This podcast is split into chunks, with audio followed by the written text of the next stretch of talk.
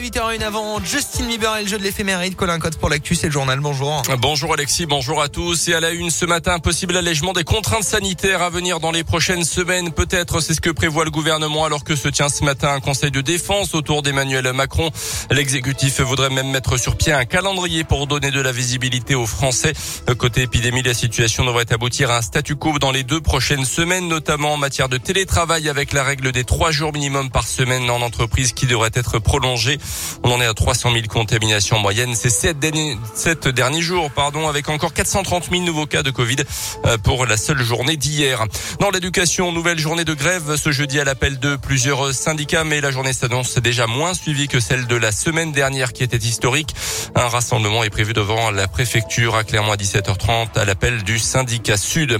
Le fonctionnement des cantines, elle s'annonce compliqué euh, pour cette fin de semaine. Le maire de Clermont, Olivier Bianchi, annonce ce matin des repas froids pour les enfants ce midi et demain midi également.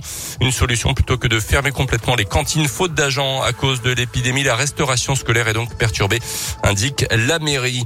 Dans l'actu aussi, un terrible accident de la route dans le Jura hier soir. Une voiture avec cinq lycéens à bord a fait une violente sortie de route avant de plonger dans un lac en cause probablement la route verglacée. Euh, bilan très lourd, quatre morts et un jeune qui a quand même pu s'extraire du véhicule et donner l'alerte. Une enquête a été ouverte pour homicide involontaire. Une cellule psychologique mise en place dès ce matin dans l'établissement scolaire. Retour en Auvergne où plus de 2 kilos de shit ont été retrouvés dans un appartement de Cournon euh, selon la montagne. Découverte qui fait suite à un contrôle routier en début de semaine. Trois individus dans un véhicule et le conducteur qui lance à l'arrière une, barrette de résine de cannabis à la vue des forces de l'ordre, euh, ce qui conduira à l'interpellation des trois suspects et donc à cette perquisition. À noter à partir d'aujourd'hui, les étudiants et les futurs bacheliers pourront faire leur demande de bourse et de logement Crous pour la prochaine rentrée universitaire. Ouverture également ce jeudi de la plateforme d'orientation Parcoursup. Les sports avec le foot et une mauvaise passe décidément pour Clermont. Battu 4-0 dimanche à Monaco, nos Auvergnats se sont à nouveau inclinés hier à l'occasion d'un match en retard de la 19e journée prévue fin décembre et reportée à cause du brouillard. C'est Strasbourg qui est venu s'imposer tranquillement chez nous au Montpied sur le score de 2-0 sans jamais avoir été mis en danger par les joueurs de Pascal Gastien. Euh, Jordan Tell aligné en attaque à la place de Momo Bayo parti à la canne le reconnaît.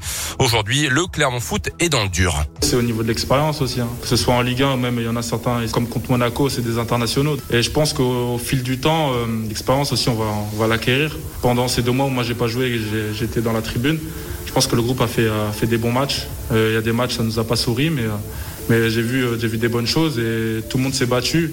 Je pense qu'on a des joueurs de qualité. Après, des fois, ça joue dans la tête. Hein. C'est comme le premier but qu'on prend contre Monaco. C'est des petits trucs, je pense qu'il faut qu'on règle. Et je ne sens pas le groupe abattu, en tout cas.